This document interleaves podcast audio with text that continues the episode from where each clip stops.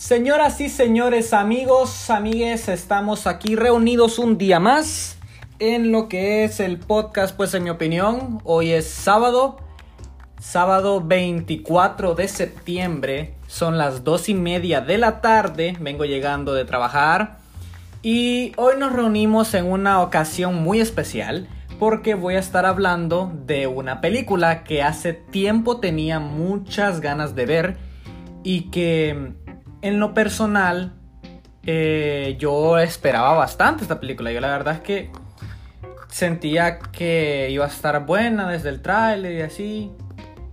Pero hubieron bastantes cosas que me hicieron pensar un poquito raro después. Estoy hablando de Don't Worry Darling, que la fui a ver anoche eh, antes de empezar, recuerden ahí que estoy, soy Gabriel, ahí mucho gusto. Si es primera vez que escuchan el podcast, si solo lo escuchan por este episodio de Don Worry Darling, o si no lo escucha nadie, estoy hablando solo. Así que vamos a empezar hablando de Don Worry Darling. ¿Qué me pareció la película? ¿Cuál es mi opinión? ¿Por qué? qué ¿Cuáles eran mis expectativas? ¿Me gustó? ¿No me gustó? Así que vamos a empezar con que la película en general, o sea, le voy a decir la sinopsis de qué trata la película. La película trata de un matrimonio que vive en una utopía en los años 50 y que se llama Proyecto Victoria, ¿ok? Es como el Proyecto Victoria que está aquí en San Pedro, pero no. No, nada, no tiene nada que ver porque ese, no tiene nada que ver. El punto es que en esta utopía todos, todos, eh, todos se van todos los maridos se van a trabajar. Bueno, los esposos es así. Se van a trabajar en la mañana, regresan en la noche y nadie sabe qué hacen a lo largo del día. Y pues nosotros seguimos a Florence Pugh, la protagonista Alice, que ella empieza a sospechar de que algo raro está ocurriendo dentro de la utopía que viven, dentro del proyecto Victoria. Y así que ella a lo largo de la película va a ir descubriendo cosas, va a ir descubriendo ahí cositas raras que, que la van a hacer dudar cada vez más de que, de que algo está pasando, algo que no es usual. Mi opinión de la película en sí es que no me gustó, pero para poder decirles por qué no me gustó, tendría que empezar. Escucha, se me cayó un trompo. Pero tendría que empezar, tendría que indagar en spoilers. Así que si no han visto la película, vayan a verla. Eh, o si no les importa, pues aquí se quedan. Pero a mí en lo personal la película no me gustó. Por varios motivos. Primero vamos a hablar de lo bueno para que vean que no solo vengo a tirar veneno aquí. Vamos a hablar de las cosas buenas. La primera y la principal es Florence Pugh. Qué pedazo de actriz. Sinceramente, es ella se cargó la película a los hombros. La película, bueno, el guion amerita que ella sea la, que, la, que tenga que actuar así recio. Eh, y se come, se come el papel. La verdad es que ella, mis 10 a su actuación. Siento que lo hizo bastante bien. No sé si la nominarán, no estoy seguro, pero siento que lo hizo muy bien, lo hizo, entregó más de lo que debía y eso siempre se aprecia. En cuanto a la fotografía, también siento que el diseño de producción está bastante bien. Siento que eh, el diseño de producción, lo que sería las tomas, lo que sería el diseño del lugar y todo eso, siento que es algo bastante que, te hace pensar, o sea, sí te hace sentir que estás en una utopía, ¿ok? Y aparte de eso, la película no tiene nada más que me haya gustado así para destacarlo lo demás, lo que pienso que está ok sería el cast. Bueno, la mayoría del cast. Bueno, ah, miento. Chris Pine también siento que lo hizo bastante bien. O sea, sí te transmitía el miedo, la intriga. No, no miedo, sino que la intriga o el suspenso de no saber qué es lo que está pasando, cuál es su intención como, como antagonista, qué es lo que él quiere conseguir. Y te deja picado. La película hace que la película cumple con que quedes picado con cuál es el objetivo de él para estar haciendo toda la utopía de Proyecto Victoria, cuál es, por qué hace lo que hace. Y pues, la verdad, eh, en esa parte sería todo, hoy sí ya sería todo lo que me gustó de la película. Lo demás siento que está ok, la dirección no, no está mal, no es mala, pero cumple su chamba. O sea, está para cumplir la chamba.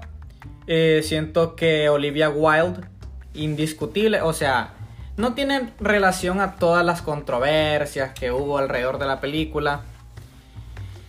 Pero siento que estuvo bien. O sea, no estuvo excelente, no estuvo ahí como que, ay, denle Oscar mejor directora. No. Eh, siento que estuvo bien. Lo, hizo bastante bien en cuanto al, al manejo de lo que sería la cámara, lo que sería el guion. Eh, bueno, el guion, el, guion no me gustó. Pero hizo su chamba. Eso es lo que me quiero dar a entender. Hizo su chamba. Ahora, los, otros actores siento que están ahí haciendo su chamba no Gemma Chan estuvo ahí por porque sí. O sea, está, está bien. O sea, hizo, no, no me quejo. Los otros actores igual. El de WandaVision no dijo nada y así, pero es que no lo requería su personaje, ¿ok?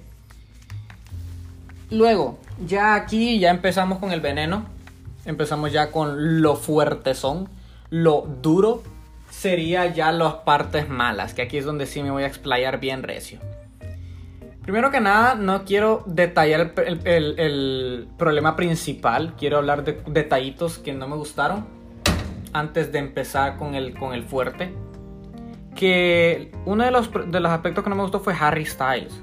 O sea, a mí me mama Harry Styles. No sé, disculpen, pero yo soy mega ultra fan de Harry Styles. Me maman sus álbumes. Fine Line y Harry's House me, me gustan mucho. Pero eh, no actúa bien. Lo siento, no actúa bien. En Dunkerque, no sé si vieron Dunkerque, pero Dunkerque es una película de Christopher Nolan que era de la guerra y pues ahí, no, ahí sale Harry Styles también. Y ahí me gusta su actuación. ¿Saben por qué? Porque no tiene que decir muchas cosas, porque la, están encubiertos en una playa que quieren escapar y no tienen que explayar, no, no, necesita tanto rango actoral como para hacerlo bien. Así que en Dunkerque siento que era un, papel bastante eh, ¿Cómo, cómo podría decirlo? En Dunkerque sería. Ahí. Un sutil. Sería un papel sutil y que le fue bastante bien porque no necesitaba un rango actoral gigante. Aquí en Don't Worry Darling siento que el papel de Jack es algo más exigente. Es algo que un actor de más renombre o con más experiencia sí lo hubiera captado mejor. Está miscasteado, sí, está miscasteado. Y pues la verdad es que las escenas en las que se ríe son las que están ahorita vagando por TikTok. Son un cague y me, han dado risa. Y no quiero hablar del chambre aquí porque el chambre sería mejor para un podcast solito. No lo voy a hacer, pero sería, es tan, tan extenso todo el chambre. Y la verdad, aquí siéndole bien honesto, el chambre estuvo mejor que la película. Lo siento, disculpen. Si a ustedes les gustó la película, está bien. No les estoy diciendo que no les vaya a gustar solo porque lo que yo estoy diciendo. Eh, sería aburrido si a ustedes y a mí nos gustan las mismas cosas. Pero ajá, a mí la actuación de Harry Styles no me gustó. Y aparte, pues que lo ponen a la par de Florence Pugh y Florence Pugh lo ultra come, literalmente y actualmente. Pero no, en general eso sí, no, no, no. No, no tengo problemas con, las escenas sexuales ni nada de eso porque eso es mientras las escenas sexuales en una película tengan que ver con la trama o, ayuden a, enriquecer más los personajes, por mi bien. Es, y aquí siento que no están mal puestas, o sea, siento que están bien, bien puestas las escenas para demostrar cómo es la, la relación entre Jack y Alice. Eso está bien. Otra cosa que no me gustó, ya aquí hablando en full terreno de spoilers, es el final. El final lo sentí muy apresurado. No en sí. En sí la ejecución del final porque ya se siente como apresurado de que tenían, ay, hey, se, se, nos olvidó cómo terminar esta onda, tenemos que hacerlo. Y cambian incluso el género de la película. La persecución de carros, si bien está bien hecha, se siente como fuera de lugar. Fuera de lugar en, el sentido de que es una película, es un thriller de suspenso, de que, wow, ¿qué vamos a hacer?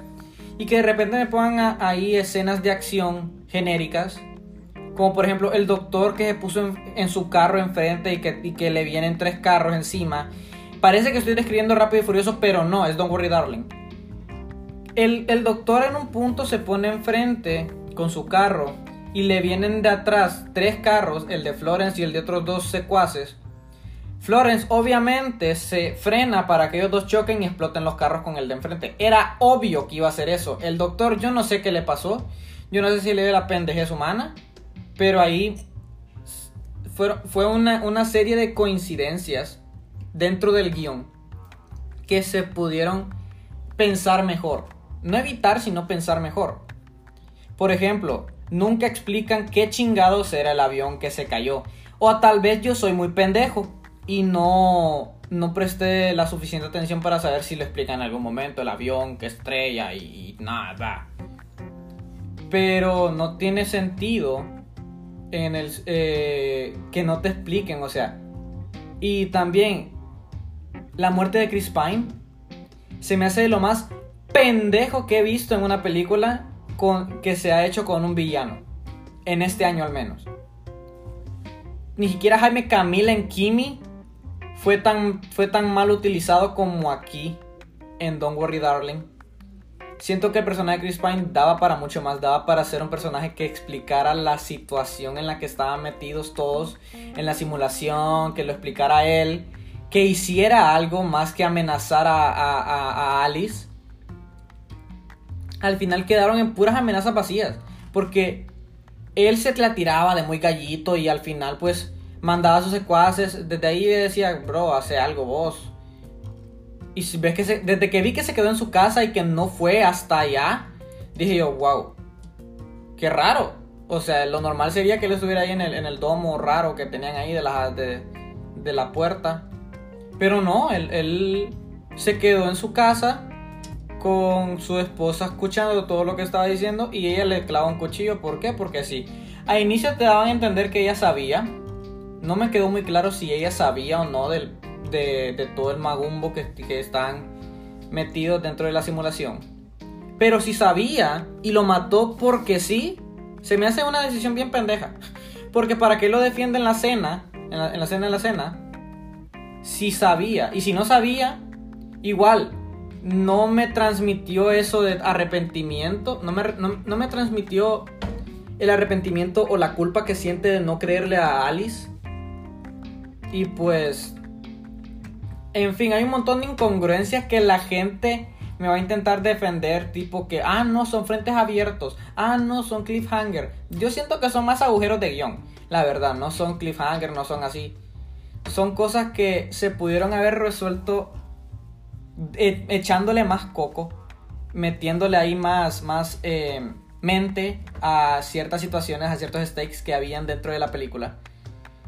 Y pues nada, al final se me hizo súper anticlimático. Quisieron intentar hacer la de Truman Show. Siento yo que hicieron que intentaron hacer la de Truman Show. De que ya al final termina Truman y, ya no se, se va de la serie y ya no vuelve a salir. Ya ahí termina la película.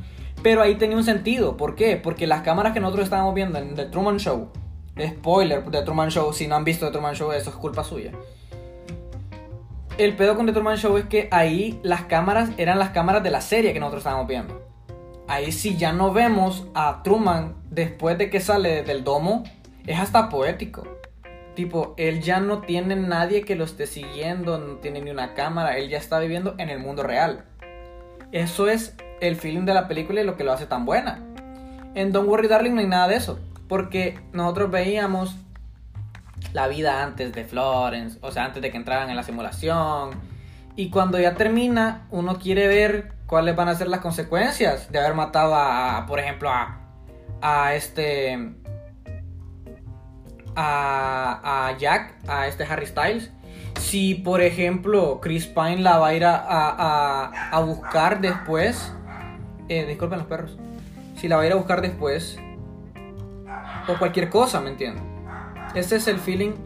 No te dejan, te dejan con muchas preguntas sin responder y siento que ese fue el, mayor problema de la película. Todas las preguntas quedaron sin responder a lo largo de lo que duró la cinta. En general yo le di en Letterboxd dos estrellas de 5 y no sé. Eso fueron gran parte de los problemas que yo tuve con Don't Worry Darling. Eso sería mi opinión, mi humilde opinión de, de la película. Si les gusta Harry Styles, vayan a verla. No, no, no le estoy diciendo que qué bodrio, porque no es la peor película que he visto este año. Este año vi Thor y, y The Greyman. Eh, entonces siento que es mejor que esas dos. Y Pinocho, Dios, Pinocho, no le echo, no le echo episodio a Pinocho porque me dio una hueva.